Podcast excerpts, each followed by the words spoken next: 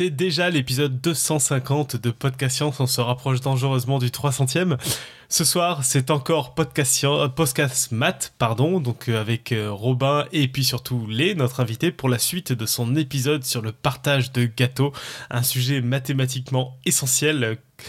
Et donc nous sommes l'épisode 250, bonsoir et bienvenue.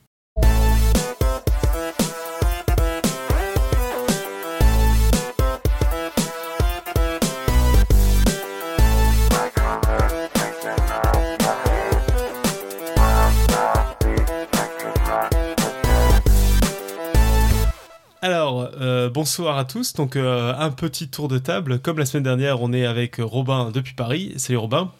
Salut. Cette fois-ci, notre barycentre a fait un déplacement assez hallucinant parce que comme on a perdu Johan à Baltimore, on n'a plus que Lé depuis Hanoï au Vietnam. Salut Lé. Salut. Et donc, bah, au sommaire de l'émission, la seconde partie sur le partage de gâteaux, une côte, un pitch, et puis ce sera tout. Et eh bien Lé, c'est à toi, on t'écoute. donc là, donc, je vais encore commencer par des exemples. Euh, en juillet 2012, huit joueuses de badminton sont disqualifiées des Jeux Olympiques de Londres pour ne pas avoir respecté euh, l'esprit olympique. En l'occurrence, alors qu'elles étaient qualifiées pour le tour précédent, euh, pour le tour suivant, elles ont fait exprès de perdre leur match de poule pour ne pas se fatiguer. Et faire exprès de perdre, bah, c'est pas l'esprit olympique. Quelques jours plus tard, pourtant, l'équipe d'Espagne de basketball perd de façon surprenante et nonchalante face au Brésil, sans punition du comité olympique. Ce faisant, l'Espagne va éviter de se retrouver dans la même moitié de tableau que les États-Unis, qui ne rencontreront qu'en finale et ramasseront au passage euh, une médaille d'argent. Euh, deux ans plus tôt, à Johannesburg, euh, en Afrique du Sud, dans le match entre le Ghana et l'Uruguay, Luis Suarez défraie la chronique, la chronique pour la première fois de sa carrière. On est en quart de finale de la Coupe du Monde de football, le score est un partout, on joue à 120e et dernière minute de match. Coup franc pour le Ghana, le ballon flotte dans la surface, un Ghanéen smash le ballon de la tête pour marquer euh, le but de la qualification, mais Luis Suarez sur sa ligne arrête la trajectoire de la balle de la main. L'arbitre suit le protocole, siffle le penalty et donne un carton rouge à Suarez. Euh, le Asamoah Jayan, donc un joueur ghanéen, euh, s'élance alors et tire le penalty qui finit sur la barre. Et le match finit sur cet incroyable loupé et va au tir au but et l'Uruguay de Luis Suarez euh, remportera ses tirs au but. Et Suarez devient alors le footballeur le plus détesté au monde, notamment euh, en Afrique et dans une grosse partie de l'Europe. Euh, et les médias le critiquent vivement pour avoir enfreint aux règles du sport, ou enfin aux valeurs du sport plutôt. Pourtant, chez lui, Luis Suarez, c'est vraiment un héros qui s'est sacrifié pour son pays et a sauvé son pays d'une élimination certaine. Alors, toutes ces histoires de sport, c'est bien joli, mais qu'est-ce que ça a à voir avec le partage du gâteau? Eh bien, dans chaque cas, il se trouve qu'il y a une contradiction entre le comportement éthique que l'on attend des athlètes et les incitatifs qu'on leur donne. Les joueuses de badminton avaient intérêt à ne pas s'épuiser à, gagner des matchs puisqu'elles étaient déjà qualifiées. L'équipe d'Espagne de basket avait intérêt à perdre contre le Brésil pour maximiser ses chances d'avoir une médaille. Et Luis Suarez avait intérêt à utiliser ses mains pour empêcher une défaite certaine. Euh, et juste pour en remettre une couche, euh, il faut absolument que je vous parle de la, marche athlétique euh, que Gad Elmaleh appelle la course à pied où les mecs ils n'ont pas le droit de courir. Alors oui, c'est bien marrant et tout. les mecs qui font ça, et puis les mecs qui font ça, c'est des vrais athlètes. Hein. c'est super courant ce qu'ils font. Je ne serais pas capable de le faire. Mais il faut quand même dire qu'avec des technologies minimalistes, on s'est rendu compte que ces mecs, ils courent. Ils passent 10% de leur temps à ne pas être en contact avec le sol.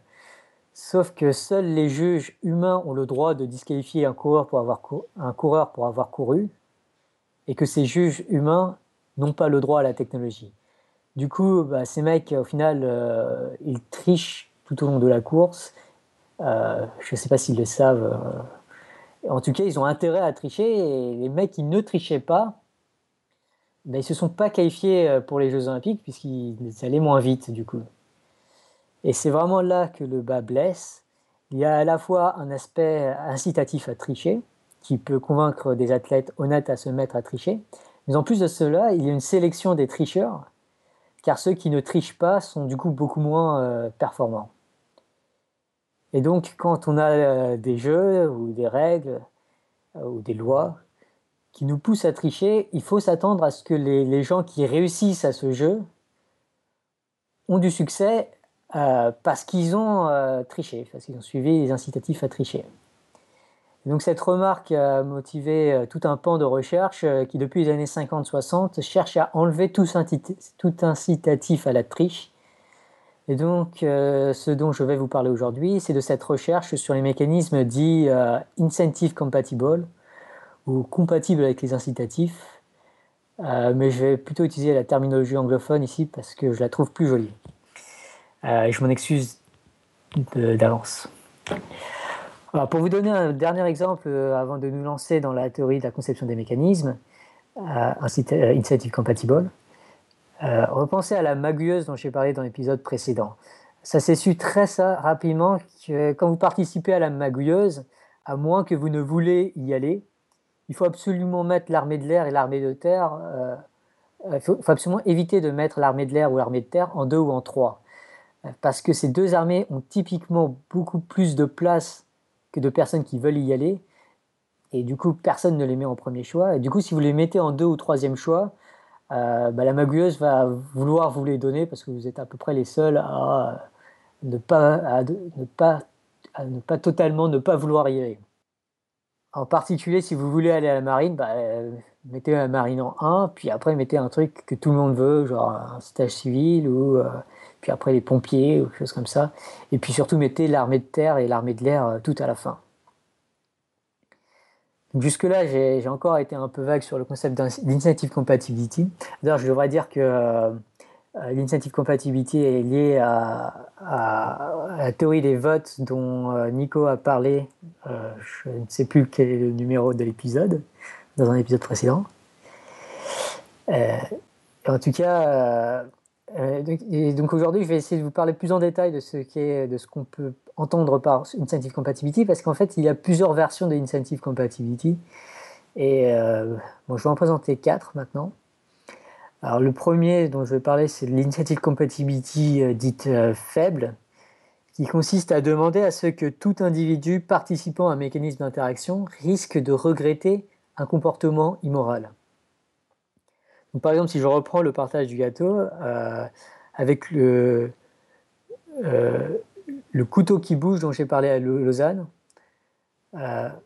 on avait dit à ce moment-là que si je la joue euh, loyalement, je suis sûr d'avoir une part proportionnelle.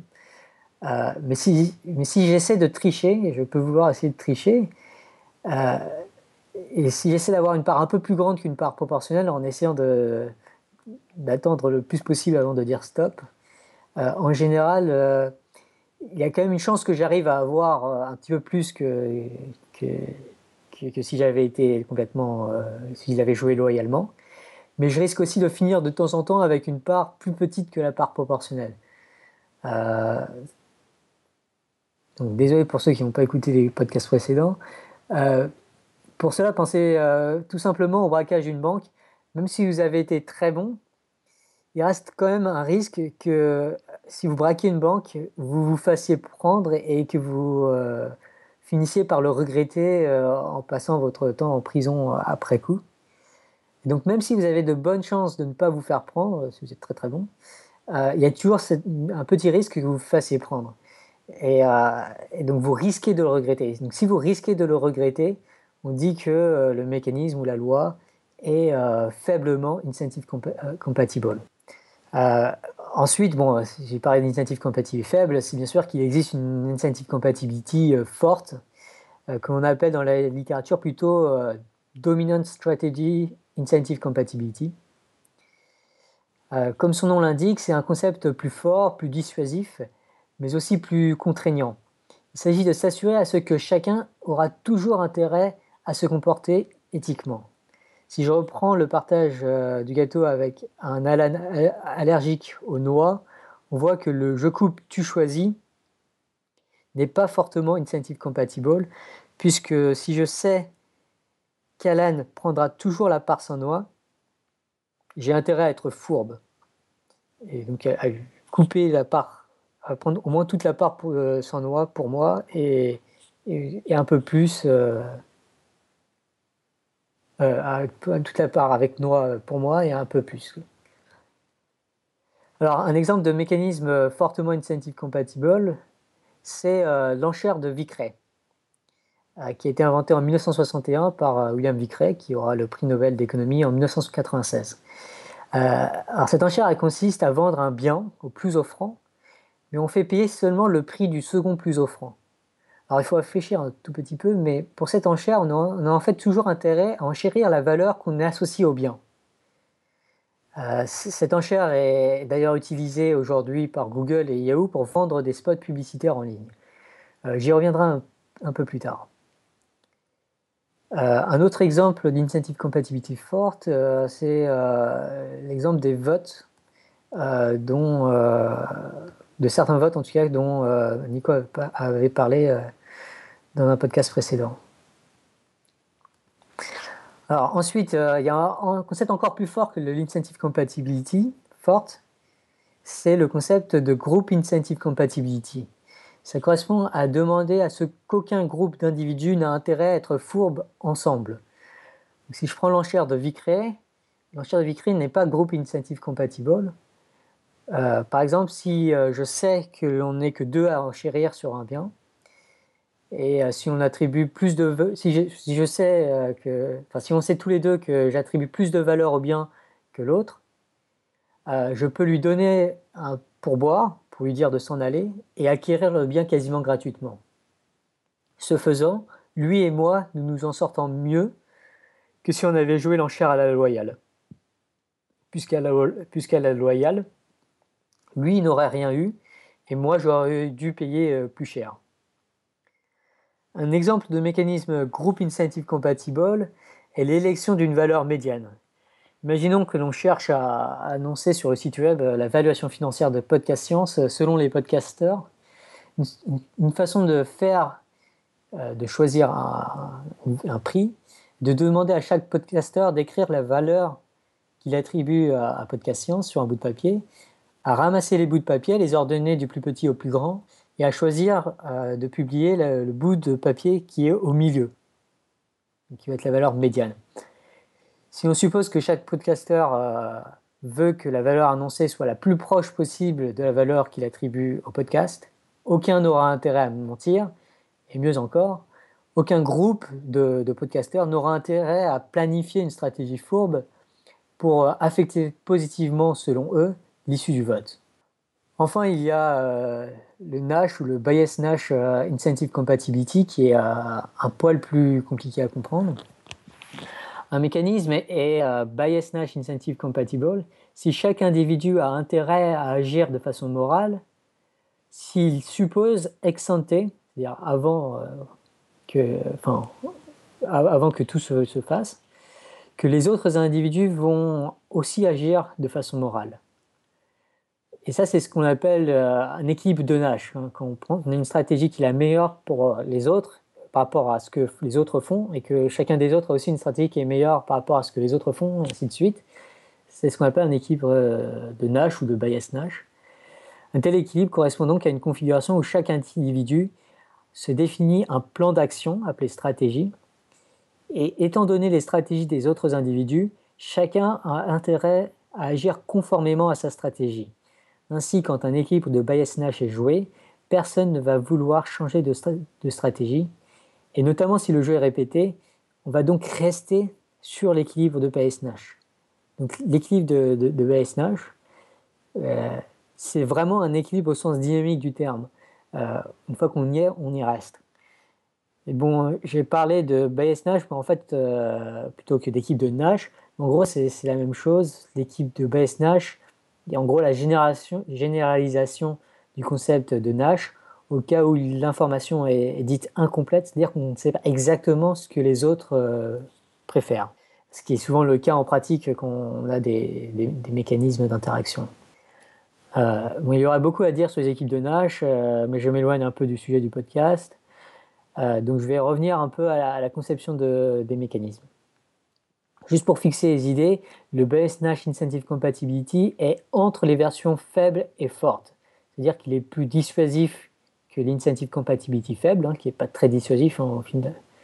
Euh, au final, euh, on peut quand même vouloir braquer une banque.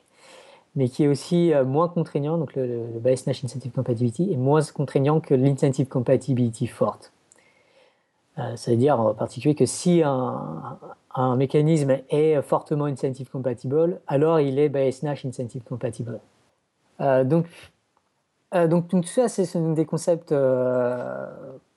de, l'incentive compatibility, donc de, à quel point on veut que les mécanismes euh, sont robustes à la manipulation, euh, comme, comme le disait Nico euh, pour le podcast sur les systèmes de vote. Et, après, il y a le problème de quel mécanisme on va choisir qui vérifie ses propriétés. Et donc ça, c'est tout ce qu'on appelle la théorie de la conception des mécanismes, qui, essaie de trouver des mécanismes d'interaction qui, ont des bonnes issues et des bonnes propriétés d'incentive compatibility. Euh, et, l'une des difficultés de cette théorie, c'est qu'il existe énormément de mécanismes. Alors, vraiment beaucoup. Et du coup, a priori, euh, c'est pas évident d'étudier tout ça, euh, de trouver de l'ordre dans l'espace des mécanismes. Euh, on peut imaginer tout plein de, mécanismes, par exemple pour partager le gâteau. Ça peut, peut pas être très compliqué de choisir le meilleur mécanisme a priori.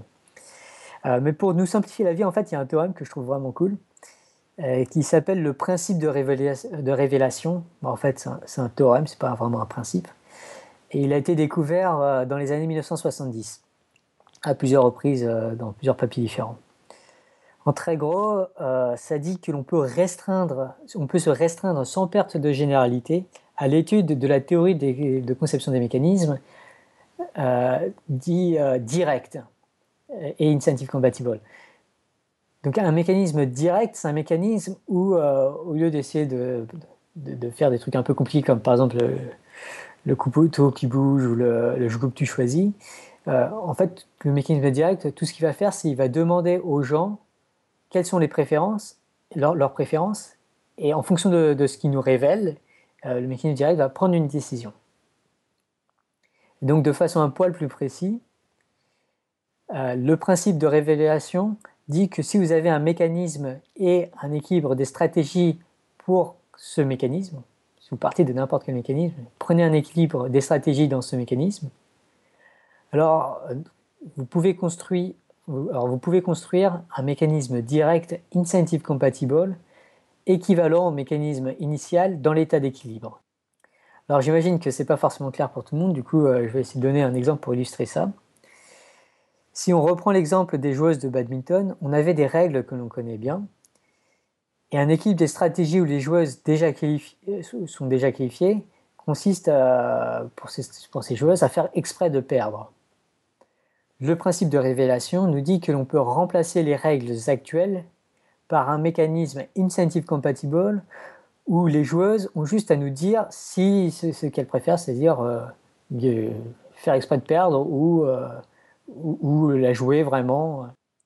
La manière dont ce mécanisme incentive compatible est construit consiste alors à simuler les stratégies des joueuses qui nous sont révélées, enfin leur préférence en tout cas sur si elles veulent jouer ou pas.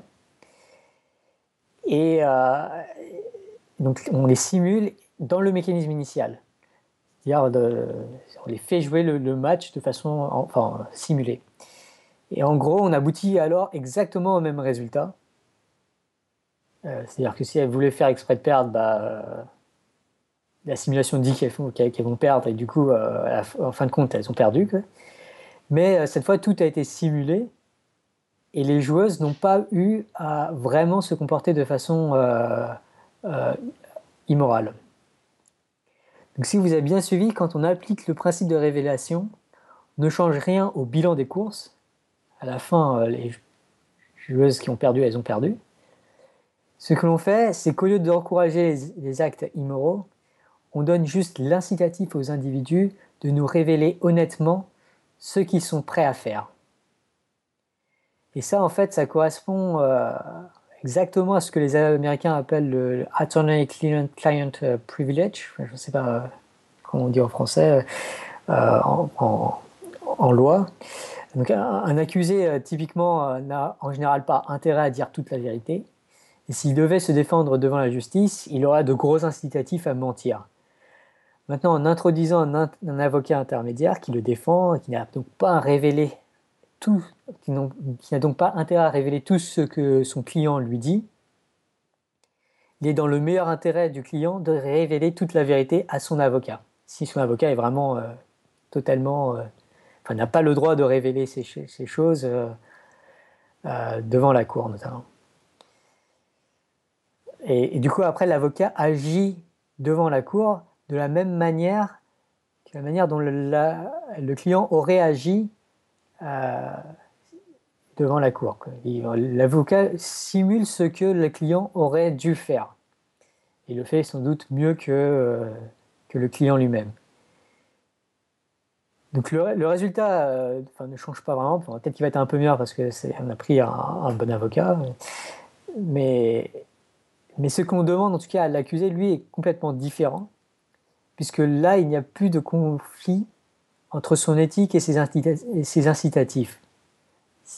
Pour que pour que l'avocat le défende au mieux, a priori, il faut que le client lui, révèle toute la vérité.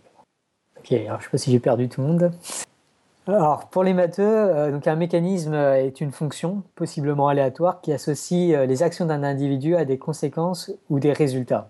Donc, pensez à la magouilleuse, elle prend en compte les préférences euh, annoncées des individus et retourne des affectations militaires. Le principe de révélation consiste simplement à prendre en compte leurs préférences et à appliquer les, stratégies à l'équilibre à ces préférences avant de les entrer dans le mécanisme. Donc mathématiquement, c'est euh, simplement une composition de fonctions entre les stratégies et le mécanisme. Alors, mais alors, si les résultats finaux sont finalement les mêmes, quel est l'intérêt du principe de révélation? L'application principale du principe de révélation euh, n'est pas tant de construire euh, des mécanismes incentive compatibles, c'est plus de justifier le fait que l'on peut étudier des mécanismes euh, direct incentive compatible pour, étudier en fait tous les mécanismes à leur équilibre. L'ensemble des mécanismes à leur équilibre est en fait équivalent à l'ensemble des mécanismes direct incentive compatible. Autrement dit, on cherchait des structures dans l'espace des mécanismes, et le principe de révélation nous montre que tout l'espace pointe vers ces mécanismes dits euh, directs et incentive compatibles. Moi, je sens qu'il vous faut un autre exemple pour bien comprendre le principe de révélation, donc je vais revenir aux enchères. Euh, prenons l'enchère classique que l'on voit dans les films, où euh, il faut annoncer un prix meilleur que le dernier prix annoncé pour être l'acheteur d'un bien. On sent bien que si les acheteurs étaient patients, ils n'auraient qu'à se renchérir euh, centime par centime jusqu'à ce que le prix excède la valeur qu'ils associent au bien.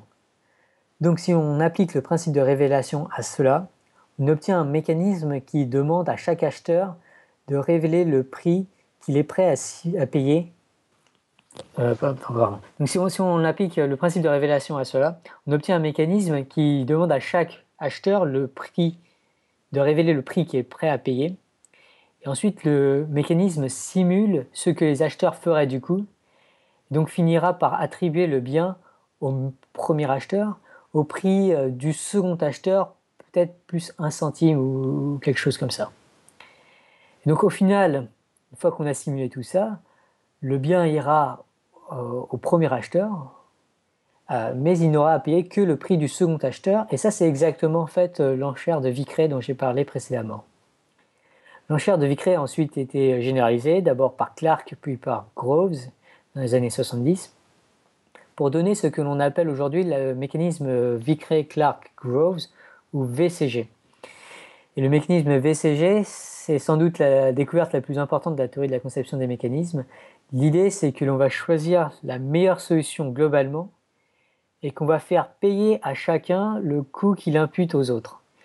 Donc par exemple, si je reviens à l'enchère de Vicret avec euh, deux acheteurs, Robin et Irène, disons, disons que je, que je vends un gâteau et que Robin est prêt à payer 10 euros pour ce gâteau et Irène, qui rentre du parapente et a très faim, encore une fois, euh, est prête à payer 100 euros.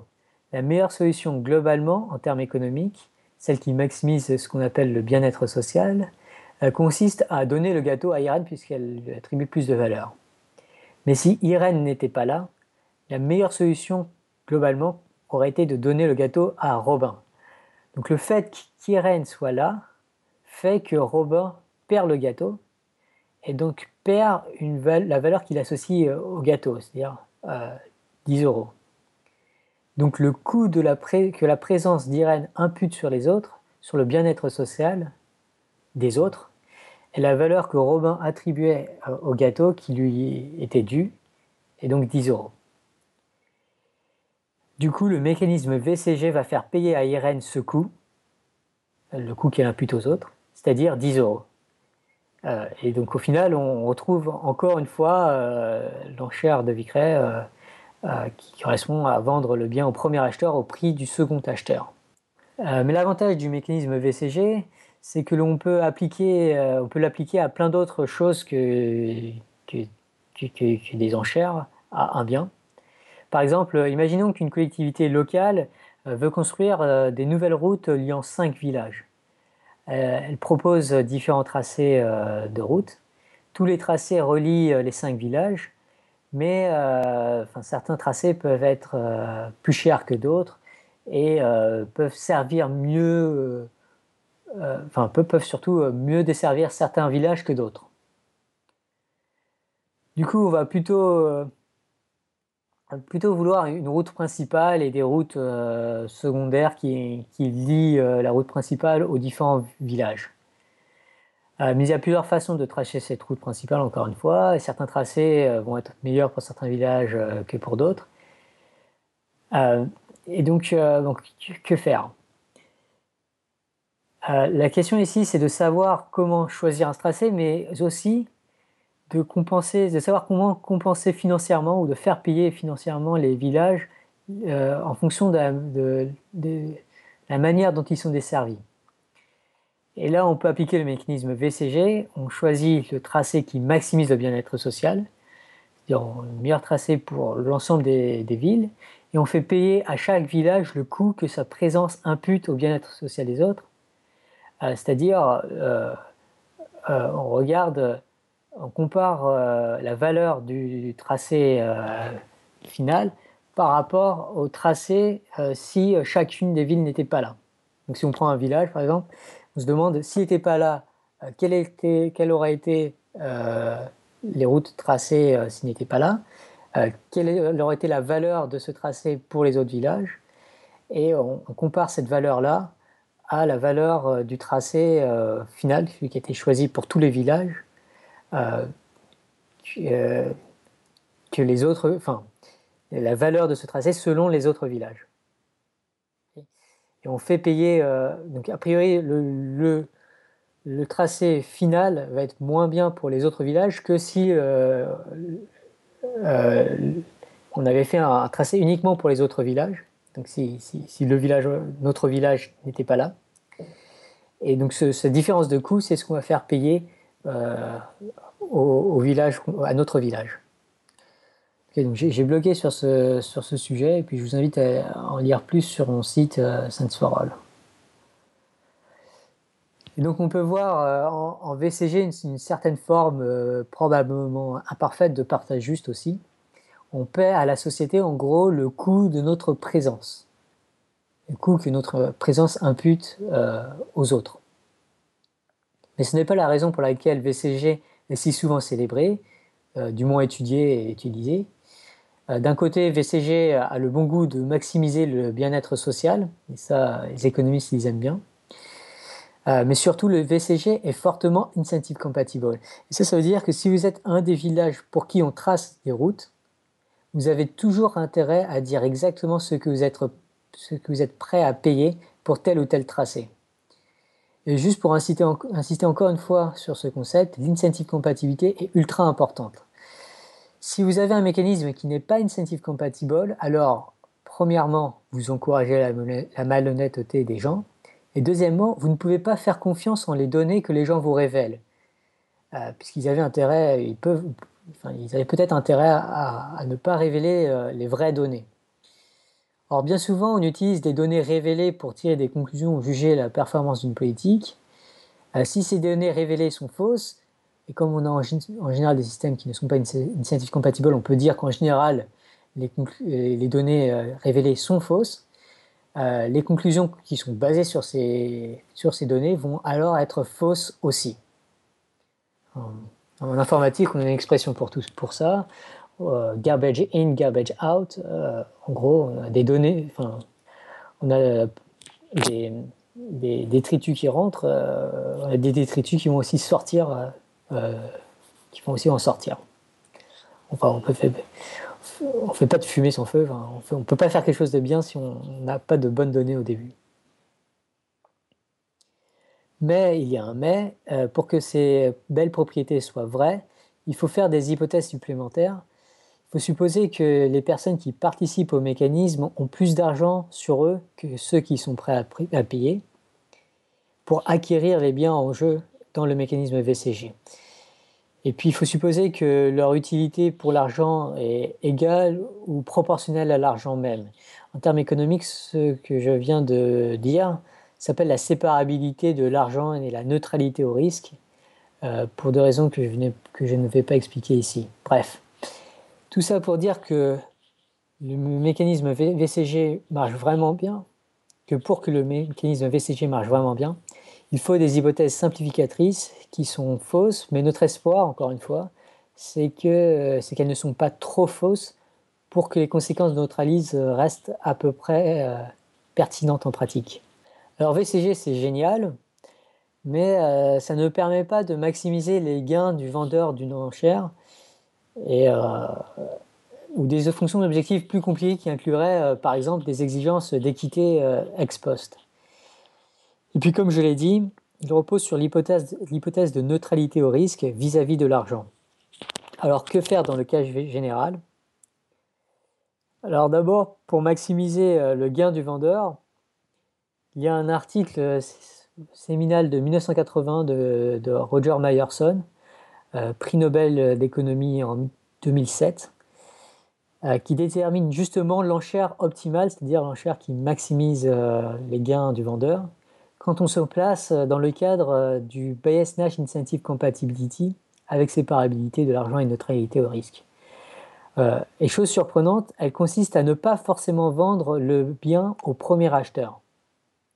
Typiquement, imaginez-vous, imaginez que, l'on soit vendeur de vases au Vietnam et qu'on voit arriver un touriste riche, plein aux as, et un backpacker en tant que vendeur, on pense du coup euh, naturellement que euh, le touriste qui a l'air riche euh, va être prêt à payer plus que le backpacker pour le vase. cher de Meyerson dit qu'il va falloir vendre le bien à bas coût au backpacker de temps en temps, même si le backpacker est prêt à payer moins que le touriste riche. Ceci va créer une espèce de compétition à distance, car le touriste riche c'est qu'il va devoir faire un effort significatif pour, acquérir le vase, et plutôt que de se contenter de surenchérir un tout petit peu seulement sur euh, le backpacker, il va devoir vraiment euh, révéler beaucoup plus ce qu'il est vraiment prêt à payer. Alors tout ce que j'ai dit là, c'est bien sûr pour l'intuition. Euh, Meyerson, lui, il a prouvé le théorème qui généralise et formalise tout ça.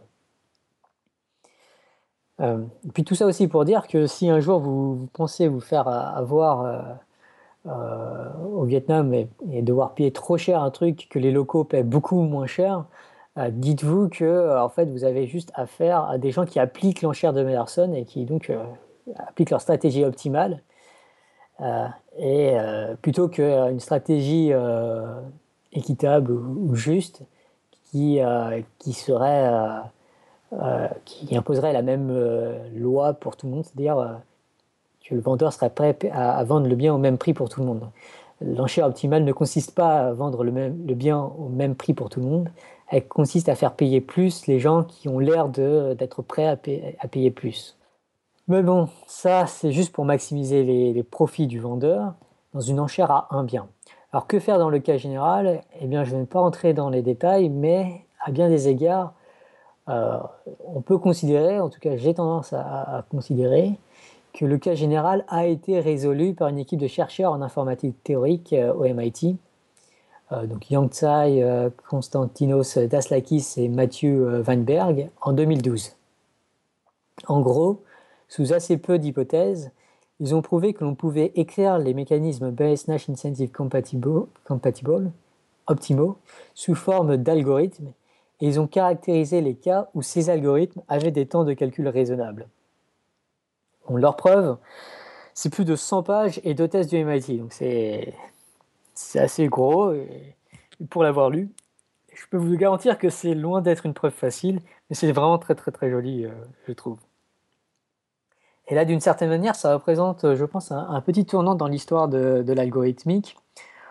On en est aujourd'hui à un point où des algorithmes font vraiment des choses que l'on ne pourrait pas faire sans eux, où ils sont amenés à prendre une place euh, importante dans nos sociétés, mais où ils deviennent tellement compliqués que seules peut-être une centaine de personnes, euh, quelques milliers de personnes dans le monde, parfois, sont capables de les comprendre. Et donc, euh, je pense que ces algorithmes-là, qui pourtant sont, vont peut-être être amenés à, jouer des rôles centraux euh, dans les prises de décision à venir, euh, bah, il faut en parler, je, pense. Et en tout cas, je remercie toute l'équipe de Podcast Science de m'avoir donné l'opportunité de vous en parler. Et je vais m'arrêter là. Merci. Ok, ben, merci beaucoup. Je sais pas si on a des questions dans la chatroom. Euh, Robin, tu as, pu suivre? J'en ai pas vu, mais euh, j'avoue que euh, j'ai eu une petite, une petite interruption à un moment. Donc, cela dit, je pense que. Bosonesque, c'est ça? Bosonesque, c'est ça, un, impondérablesque. Et, mais bon, cela dit, j'ai quand même pas mal suivi la chatroom, mais bon, je pense que j'aurais vu hein, s'il y avait des questions. Moi, j'ai une vraie question qui est est-ce que c'est bien malin de divulguer ce genre d'idées? Parce que plus les gens sont au courant, plus ils vont avoir envie, tendance à manipuler les, tous les systèmes qu'on va pouvoir inventer. Mais bon, après, en même temps, ça veut dire que sinon, on laisse les gens qui l'ont étudié euh, être les seuls à avoir le droit de, de manipuler. Donc, c'est pas, c'est pas bon non plus, quoi. Ouais. Bah, bah, si on arrive à faire des, mécanismes qui sont incentive compatible, euh, on a tout intérêt à le dire, à le, promouvoir en tout cas. Et en disant, les gars, c'est pas la peine de manipuler. Ouais. Euh, non, c'est clair. C'est-à-dire que oui, si, si tu es capable de prouver à tout le monde qu'il n'y a pas intérêt à magouiller, c'est. Si on pouvait trouver un système comme ça pour le monde politique ou de l'entreprise, globalement, ça serait pas mal. Ouais, ouais. Hein? Mais ça marche. Ça marche. Euh, bah, il y, en a des systèmes pour les politiques, il y a même des systèmes pour la drague. Tu sais, j'en ai parlé à Lyon.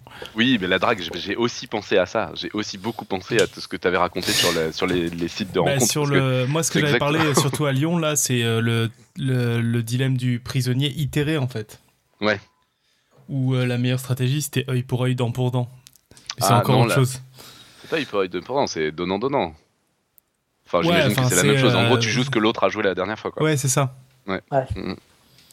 C'est des systèmes qui sont euh, qui oublient très vite, mais qui sont euh, mais qui réagissent très vite aussi, quoi. Ah, cela dit, j'ai lu un truc récemment de, de, la haie qui disait qu'il y avait, euh, ou je sais plus si c'était de, de, de, la haie. J'ai lu un truc récemment où il parlait de trucs qui fonctionnaient encore mieux. Ah oui, si c'est ça, non, c'est un, de nos, un de nos doctorants qui a, qui a, fait un, article sur ce genre de sujet et qui parlait de trucs encore plus compliqués. Mais où il y avait des, des, solutions avec plus de mémoire et qui pouvaient faire encore mieux. Bref, on s'éloigne.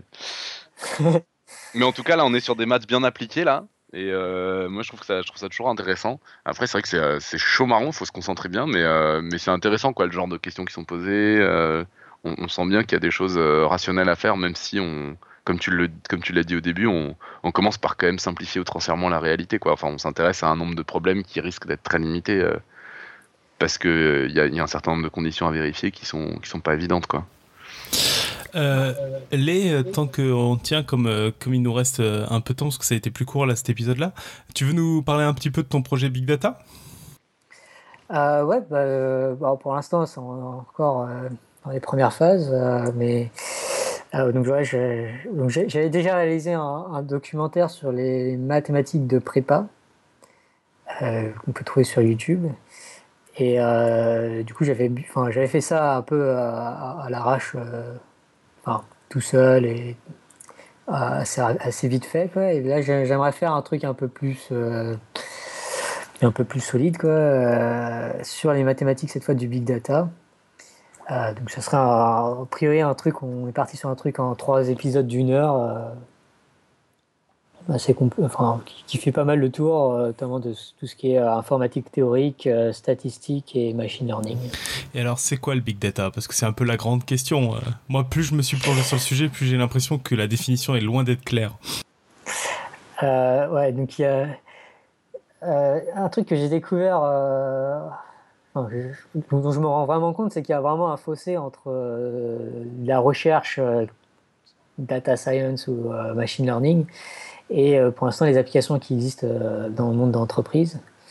donc, pour avoir assisté à quelques trucs, j'ai l'impression que dans le monde d'entreprise, pour l'instant, c'est assez basique ce qui est fait en, termes de big data. C'est pas pas très sophistiqué mathématiquement en tout cas. mais au niveau de la recherche mathématique, il y a quand même pas mal de choses, euh, beaucoup de recherches euh, très actuelles euh, sur bah, l'apprentissage automatisé, surtout l'idée c'est qu'on balancerait beaucoup de données à une intelligence artificielle.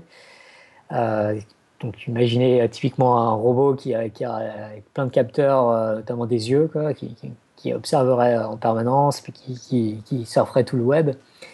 Et puis, et puis la question c'est euh, comment est-ce qu'on peut lui faire comprendre, euh, juste en observant le, monde, à, apprendre d'elle-même plutôt un modèle de la réalité euh, qui, soit pertinent. Quoi. C'est intéressant ce que tu dis parce que moi ce que j'avais l'impression dans ce que j'avais pu regarder surtout à l'époque du deep learning c'est que la différence aussi entre l'entreprise et ce que j'avais l'impression du monde académique c'est que dans le monde de l'entreprise pour le coup certes en effet les mathématiques sont moins poussées par contre, euh, les tailles des jeux de données n'ont rien à voir, quoi. C'est-à-dire que pour le coup, en entreprise, ils ont des tailles de jeux de données et du coup de, de machines de calcul, etc., qui est euh, gargantuesque par rapport à ce qui peut être fait en recherche, non? Euh, bah, y, pas fait de la recherche dans le domaine, donc je n'ai pas vraiment des trucs très en détail, mais de ce que je, comprends, c'est qu'il y, a quand même quelques jeux de données qui sont qui sont publics, euh, qui, sur lesquels beaucoup de, enfin, notamment ImageNet ou des trucs en, reconnaissance de, de son, euh, de, de, voix. Euh, et c'est quand même des gros jeux de données qui permettent de faire pas mal d'apprentissage automatisé. Donc pour l'instant, la recherche est, plus à, essayer de résoudre des, des, problèmes plus particuliers, comme par exemple bah, reconnaître la voix ou comprendre les mots ou, euh, reconnaître des objets sur des, images. Euh, mais sur le long terme, le, but est, d'avoir euh, une interaction beaucoup plus, plus similaire à ce que nous, en tant qu'humains, on a avec toutes les données. C'est-à-dire, on a des yeux, on a des oreilles, on regarde le web, tout ça. Quoi. Ok. Ok, ok. Bah écoute, on se fera un plaisir Moi, je sais pas, Récemment, j'ai entendu quelqu'un euh, parler de big data et dire bon, big data, ça veut rien dire et euh, et, euh, et, on a a priori trop de données par rapport à ce qu'on sait faire. Bah, big data, t'as la citation la plus connue du big data qui est de dire que c'est comme le sexe à l'adolescence, tout le monde en parle, tout le monde dit qu'il en fait, mais en fait personne n'en a jamais fait quoi. ouais. C'est ça. Ah, ça. donne l'impression qu'il y a, des, y a des, des, envies et des ambitions qui sont euh, Mais très, après, très T'as quand même des choses. Enfin. Euh, oui, oui, non, sûrement. Alors, moi, je suis un peu étonné. Du coup, enfin, je vais être curieux de ta vidéo parce que moi, j'en ai aussi une connaissance très partielle. Mais j'avais l'impression que tout ce que je lisais, euh, les gens disaient, bon, grosso modo, un des trucs typiquement qui est résolu par le big data, mot non défini, c'est justement le speech recognition, la reconnaissance de, de, de, de voix où, mine de rien, bah, justement, les premiers algos de, de, deep learning, donc les réseaux de neurones un peu profonds, ont réussi à faire que maintenant, euh, et on l'a bien vu hein, euh, depuis quelques années, on, alors qu'il euh, y a dix ans, on se moquait un peu des choses de reconnaissance de voix, maintenant, il y a des trucs tout à fait crédibles où on parle, en effet, ça nous reconnaît plutôt, plutôt bien, et on n'a pas besoin de parler comme un robot, quoi. Et, et, depuis maintenant, il y a aussi des choses en reconnaissance d'image qui sont assez impressionnantes. Euh, alors que ce soit des choses très pratiques, euh, bon, il y a la reconnaissance de visage qui arrive de, qui est là depuis un petit moment, et puis il y a des choses un peu plus élaborées. On voit pas mal de publications de Google, etc. Et puis les choses un peu plus théoriques sur euh, réussir à comprendre des concepts, à avoir des algorithmes qui arrivent maintenant même en vision à jouer à des jeux. Je crois qu'il y avait des résultats sur des jeux basiques, donc les jeux façon d'Atari qui, qui, ont quelques années maintenant, ou même se balader dans un labyrinthe. Donc il y a quand même des choses assez impressionnantes qui se font en big data, euh, mais bon, ça, reste en effet. euh, Enfin, ces résultats-là dont je parle, qui sont très impressionnants au niveau résultat, sont souvent sur des bases mathématiques qui sont pas si impressionnantes. Par contre, sur des mises en opération techniques qui sont assez impressionnantes. J'en avais parlé lors de la conférence à la NIPConf euh, sur le, les histoires. Très bien de- d'ailleurs, je me permets de faire la pub. euh, Tu l'as déjà fait. que je t'ai regardé. sur euh, l'algorithme qui, les algorithmes là, qui, qui permettent de décrire des images, ils sont sur des bases de données qui sont hallucinantes. C'était je sais plus combien de millions d'images pour avec des réseaux de neurones de combien de milliards de, de paramètres que qui, qui faisait apprendre. Donc là, la prouesse derrière, elle est, euh, elle est de faire marcher ce bousin, quoi. Parce que finalement, par contre, les maths, ils ont 20 ans. Euh, les, les algos, enfin peut-être pas 20 ans, mais si- remarque si, je crois 20 ans, les algos qui permettent d'optimiser les, les vitesses de, d'op- de- d'optimisation du réseau de neurones, etc., euh, ils sont pas neufs, quoi. Bon, Ouais, Nico, moi je vais vous laisser. Euh, Lay, merci beaucoup. Ouais, Et, puis, euh, euh, bonne, bonne fin de nuit. Hein Ouais, ouais, je, te, ouais. je te laisse réagir quand même, Lé, à ce que je disais, et puis après on va conclure. Salut. Euh, euh, attends, ça, tu parlais de quoi déjà? Euh, Euh, bah, je disais que il y avait quand même des résultats, que le big data c'était pas rien, qu'il y avait des résultats quand même impressionnants. Par contre, qu'en effet, les maths étaient pas très élaborées, que c'était des choses souvent qui étaient assez vieilles, mais qu'ils arrivaient à faire marcher sur des ensembles de données qui étaient assez hallucinants. Et quand on essaie d'imaginer, on voit que c'est pas simple. Enfin, euh, optimiser un algorithme qui a plusieurs milliards de paramètres avec une base d'apprentissage de plusieurs millions d'images. On se rend compte qu'il y a un peu euh, que c'est bien beau d'avoir la théorie, mais il va y avoir un côté pratique à mettre en œuvre, quoi. Oui, donc euh, notamment tout ce qui est. euh, j'ai lu un bouquin de, de 600 pages là, sur le deep learning, et je- je pense qu'à partir de la page 200, il n'y a plus aucun théorème. Donc il y a énormément de. Et moi, le- je euh, crois que le plus gros théorème que j'ai vu en deep learning, c'est les histoires qui permettent de rapidement optimiser les paramètres, qui est la, je sais plus comment ils appellent ça, la, la deep propagation, quelque chose comme ça, euh, La- le la back propagation. voilà. la Je crois que c'est le plus gros théorème que j'ai vu là-dedans, quoi. Les autres trucs après euh, sont beaucoup plus de la pratique, en fait. Après, il y, a, il y a toute la partie qui est très liée aux, aux statistiques bayésiennes, euh, qui, est, euh, enfin, qui est assez quand même costaud à lire, euh, même si ce c'est pas forcément des, jolis théorèmes. euh, euh, Il y, a- quand même des, des outils mathématiques euh, assez, enfin, assez intéressants en tout cas à découvrir. Ok, ok. Ben, en tout cas, on se fera un plaisir de relayer tout ça quand, quand ça sortira. Euh, T'as quelque chose à rajouter ou je conclue du coup? Non, tu peux conclure. Alors juste avant de conclure quand même un petit pitch de la semaine prochaine. Donc la semaine prochaine c'est l'épisode 250, on l'a déjà annoncé la semaine dernière.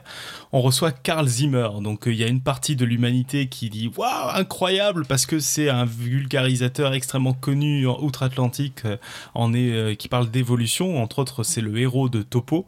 Et puis il y a une autre partie des gens dont je fais partie qui ne le connaît pas spécialement mais qui se réjouit du coup de recevoir cette personnalité. Et il se trouve que c'est Alan, notre ancien dictateur, qui, dans le cadre de sa nouvelle activité professionnelle autour de la communication, avec Big Bang Science, a traduit son dernier ouvrage, donc qui en français s'appelle Planète de virus. Et il en a profité pour l'inviter pour nous parler de virus et d'évolution. Alors ça va être un live assez spécial dans l'histoire de Podcast Science, parce que donc ce sera un live en anglais, mais on tâchera aussi de mettre dans le flux euh, une version française qu'on doublera. Vous aurez les deux, donc vous choisirez ce que vous aurez envie de regarder.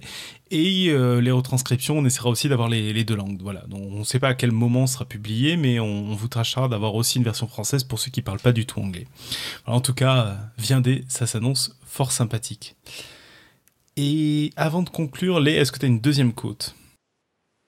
Ah, j'ai. Ah, J'en ai même deux pour celle-là. Euh, la première, euh, je trouve vraiment marrante, c'est euh, History will be kind to me, for I intend to write it, euh, par Winston Churchill. Donc, ça dit que l'histoire va être gentille avec moi, va bien parler de, va parler de moi en bien, car j'ai l'intention de l'écrire. Et euh, le, deuxième, c'est euh, Uh, we really can't tell the difference between people who might seek power for the greater good and people who seek power just to aggrandize themselves. Euh, par Bruce Bueno de Mesquita, qui est un géopoliticien, euh, enfin, qui, utilise des, modèles de théorie des jeux notamment pour faire des prédictions géopolitiques vraiment impressionnant. Il a, il a écrit des super bouquins. Euh. Et donc la traduction, c'est euh, on ne peut pas, on peut vraiment pas dire la différence entre des gens qui cherchent le pouvoir pour euh, euh, greater good, c'est genre le, le, le- le bien, euh, le- enfin le, grand bien, enfin le, bien quoi, et des gens qui cherchent le pouvoir juste pour, pour eux-mêmes. Quoi, pour, hmm. ah, c'est des.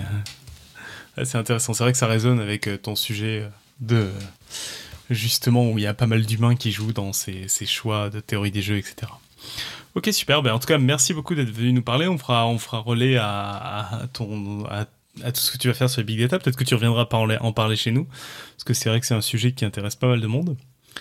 Et puis voilà, ben, sur ce, vous, euh, vous autres, donc on se retrouve la semaine prochaine pour parler virus. Et d'ici là, ben, n'hésitez pas à partager. Donc, vous, savez tout sur le partage et la théorie des jeux, comment profiter de votre adversaire. Partagez quand même cet épisode pour lui donner des chances d'avoir euh, d'avoir ses chances. Finalement, vous pouvez le faire sur podcastscience.fm, sur Twitter, sur Facebook, sur SoundCloud, bref, sur tout l'internet mondial. Et donc, euh, ben, d'ici là, d'ici la semaine prochaine, que servir la science soit votre joie. À ciao.